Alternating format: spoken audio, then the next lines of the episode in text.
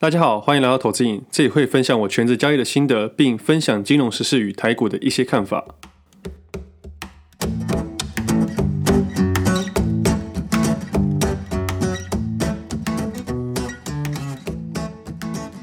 今天时间十二月二十四号星期四，这是我第五十五集节目，我是魏德。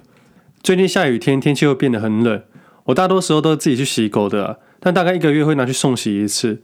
因为我不太会剪狗的指甲那些的，我很怕自己剪会剪到它的肉。但其实它是一只很好洗的狗，虽然它很讨厌碰到水，但是只要碰到水之后，它就一动都不动，所以洗起来算是很好洗了。那我上周把它拿去送洗，去接它的时候，突然看了一下，发现它变得超胖。如果早上我有去公园跑步的话，都一定带它去走一走。平常早上看它在公园跑步的时候，看起来跑得很快，但现在看起来有点像山猪在冲刺一样。我刚去接它的时候，还有一点认不太出来了，平常看都没什么感觉。洗完澡之后，毛整理整理后，好像换了一条新的狗。我在那时候突然觉得它变肥，是因为旁边的柴犬看起来身材很好，很正常。那我们家的狗肥得跟猪一样。我觉得真的是没有比较，没有伤害。这就有点像我们的股票市场一样，每一个人的一千万的定义都不太一样。我讲一个小故事好了。今年有三位投资人一起在三月份的时候进入股票市场。第一个称为 A 先生，他是一位专职投资人，花了好几年的时间去从小资族变成一千万的资金。那 B 先生呢，是一位小资族，最近才开始要投资。还有一位 C 先生，C 先生是一位光鲜亮丽的生意人。有天他们在讨论说，现在一万四千多点了，股票的部位要怎么去操作？A 投资人每日都交易，部位进进出出的，随时可以进场一千万，也会出场一千万。很多时候的决定都是当天决定的。外人看起来他好像风险很大。但事实上，他利用好几年时间，全心全意在交易市场中，从十万的本金滚上来的。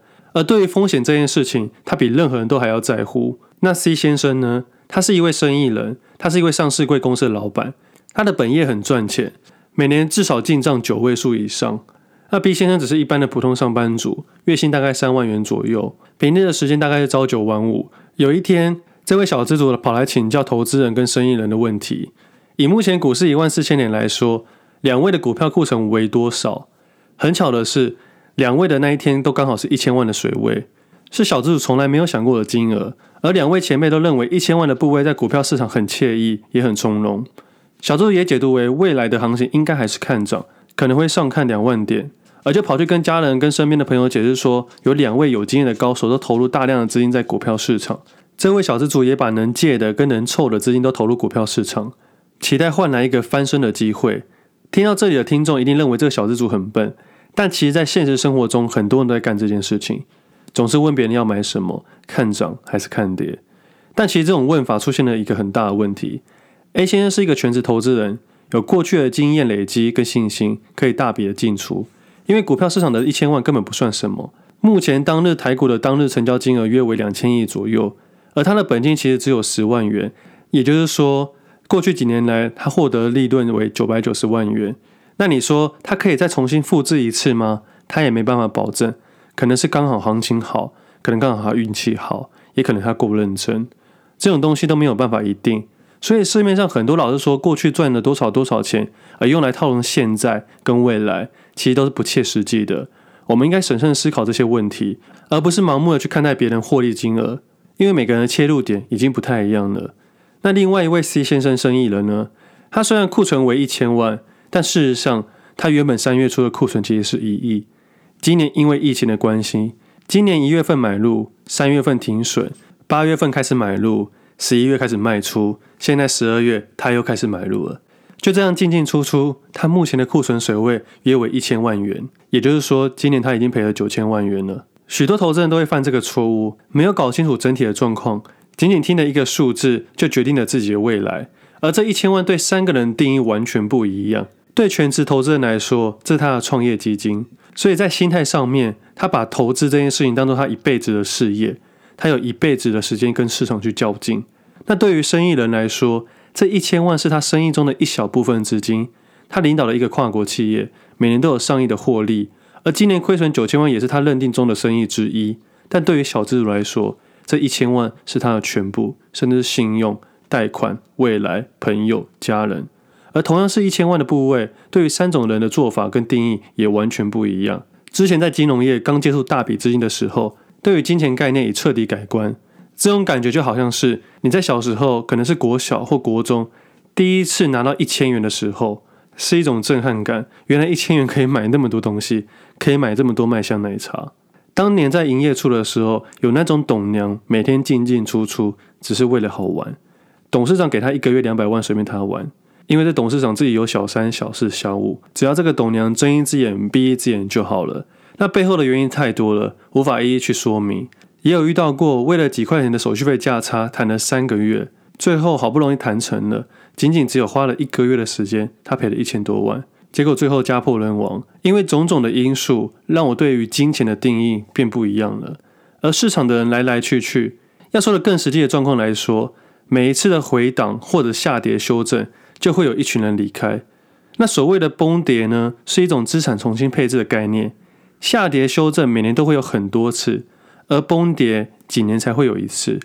股票市场这个资本市场永远都会存在。我非常在乎资金与风险，我一点都不担心投资市场没有机会，我只担心自己没有资金找机会。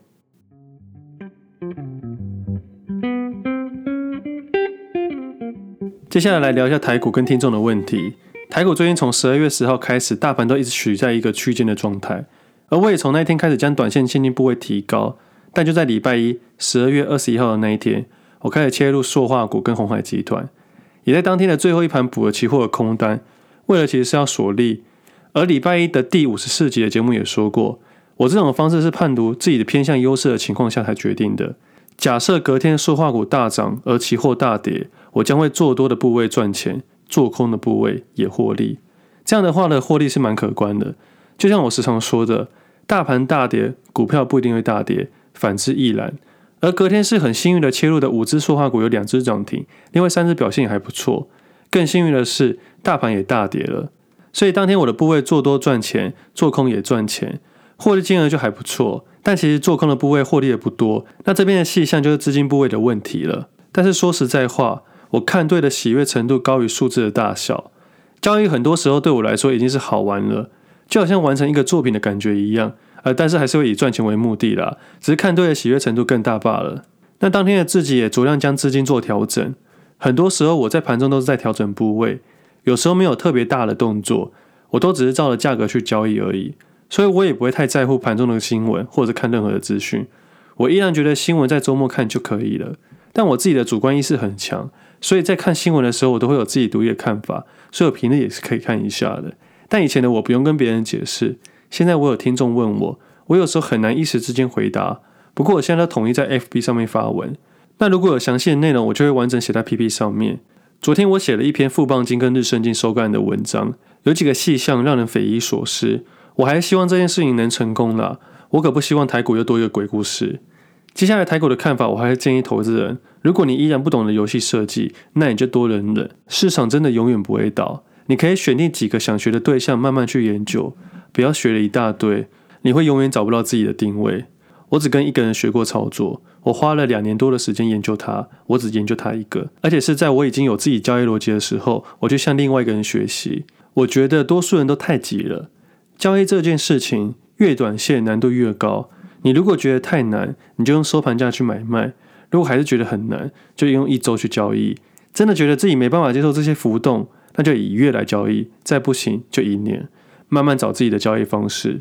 而当冲这件事情，我就不建议了。如果只做当冲，大概会有两种人：一个是主力，一个是待宰的羔羊。如果承认自己不是主力的话，那可能就是那只羊了。其实主力通常也不以当冲作为主要获利的方式，大部分都有预留能交割的部位。你要想哦。如果你的资金已经上亿了，当中其实是非常绑手绑脚的，你也能一次下单好几亿，并且卖出好几亿。下太多不太好做，下太少没有意义。所以当中只是其中一个做法，而不是他们唯一的做法。那接下来来回答一下听众的问题，请问融资券的增加对股票会有影响吗？我个人认为融资融券在某程度上是会有影响的，但是有个问题点，不要以为融资都是散户，主力比你更爱用融资。下一个问题是。为了大有分享，观察一只股票可以看它的交易量忽然暴增，但常常在买进之后有涨一波，但是后来就下跌了。想知道什么时候是卖点，也可以全部出清的时间点。谢谢。首先，先设定你的周期。我讲一个最简单的方式：你在爆量大涨的时候下了十 percent 的单，接着设定两周内不跌破十日均线的时候再切入十 percent，接着沿着十日均线往上看，接着在每一次的加码点都比上一次买的还要贵的情况下才去做加码，而出清的时间点可以设定为碰到基线的时候出清一半，第二次碰到的时候全数出清。但这种方法只是最简单的设计法，资金部位的部分还是要调整一下，还有每个股本跟股性都不太一样，而如果有权证的话，就是一夜情。下一个问题是，假设今天买入一档股票，已在事先设好停损点，如果运气真的很好，在当天跌破设定的停损点，是不是也要在当天卖出？账户是不是要开启当冲的功能？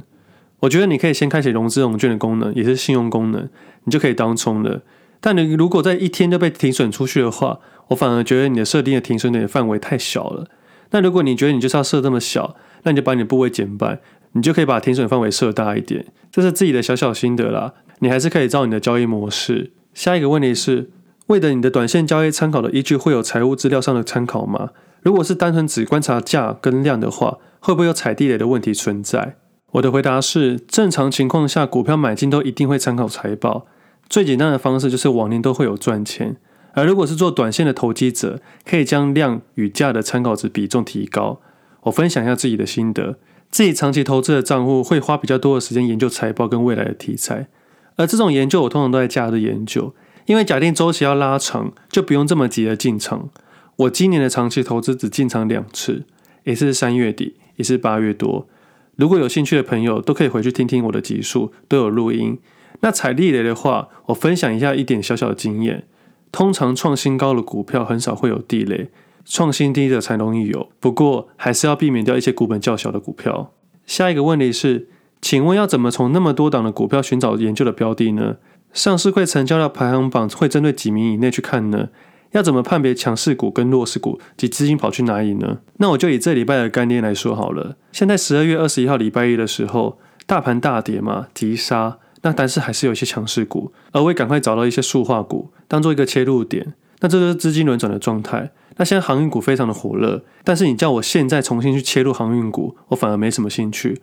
我喜欢抢第一波，那如果没有呢？我就会重新去设计。就好比现在的塑化股，那未来会怎么炒作，我不知道，甚至直接回档也有可能。不过我也不太在乎，因为我已经拿到门票了。如果你问我，如果下面部位重新切入塑化股的话，我要不要切入呢？那我可能就没这么大兴趣了。那成交量排行榜呢？我很难有个标准答案。不过强势弱势股比较好判别一下，比如说大涨的时候有下跌股。下跌的时候有大涨股，从这个部分可以稍微去看一下。下一个问题是，对于十二月十号开市前是发现了什么，或是观察到什么，让你决定在那天早上放弃运动，而选择直接录音，并提起今天的心态与重点呢？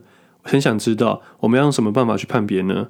我说真的，我没办法完全回答这个问题，因为已经过了十多天了。我是一个每天盯盘的交易者，或许是盘中的氛围让我觉得有种拉不上去的感觉，当然还有其他相关数据去做搭配。我知道这边听起来很悬，我也不想要神化自己，或者是当天我发现了什么事情，之后有机会我再分享。最后一个问题，常听到在某个状况下会有大股东的换股卖压，或是卖老股换新股，以及可转债定价、办理现增等等，都会影响到短期股价的表现。希望 Wade 能分享类似的情况有哪些，如何影响股价的原理。这个部分我能说的是，这些东西参考就好了，它没有一定的原理，有时候是对的，有时候错的。参考参考就好了，我觉得没有太大的意义。最后，我想分享一件事情。今天在赖群组里面有一个听众问我说：“最近怎么都一直分享成功的例子？他想听听看失败的例子，因为失败的例子他才能学到更多东西，而当做警惕。”我今天在盘后就在想说：“对耶，我最近都在分享成功的例子，为什么没有失败的例子呢？因为这两个月的行情比较好做，几乎没有什么失败的例子。当然不是说我每天都赚钱，我的意思是。”我每天都会做一些部位的调整，当然每天的账上会有赚赔，但对于目前我的状况来说，我的节奏控制的还不错，所以没有什么特别失败的例子。上一次失败的例子可能就是十月多的时候，我停损了台子写的空单，还有一次在短线出清所有的部位，最后它要创了新高。不过我也在观察一阵子之后，慢慢重新建立部位，也有赚到这两个月的行情。依然到现在还是持续在交易。那如果我真的要说的话，我在六月中十五点五五元左右的均价大量买进了联电，并在十八块跟二十多块的时候分批卖出，一直到现在我都没有积极去切入。那联电的最高价格来到五十一块，到今天还有四十六点五五，这样应该算是一个失败的例子吧？但我不会去纠结它。不过我也在想，我要怎么去回答这个听众呢？我花了一个下午的时间去思考这件事情，因为对我来说，这种事情很常会发生，我也不会很在乎说到底要不要停损这件事情。我会觉得停损就是停损，我不会特别去钻牛角尖。我在每一次建立新的部位，都是从最小部位开始，正确后再放大，错误就出清。反而是获利的时候要怎么处理，才是比较难的地方。停损要像吐气一样自然，当你控制好你的呼吸，就能控制自己的投资节奏。鬼灭不是都有说过呼吸很重要？好了，最后一段话分享给各位：当你控制好你的资金的时候，价位就不是那么重要了。反之亦然。那我们今天节目先到这里，我们下次见，拜拜。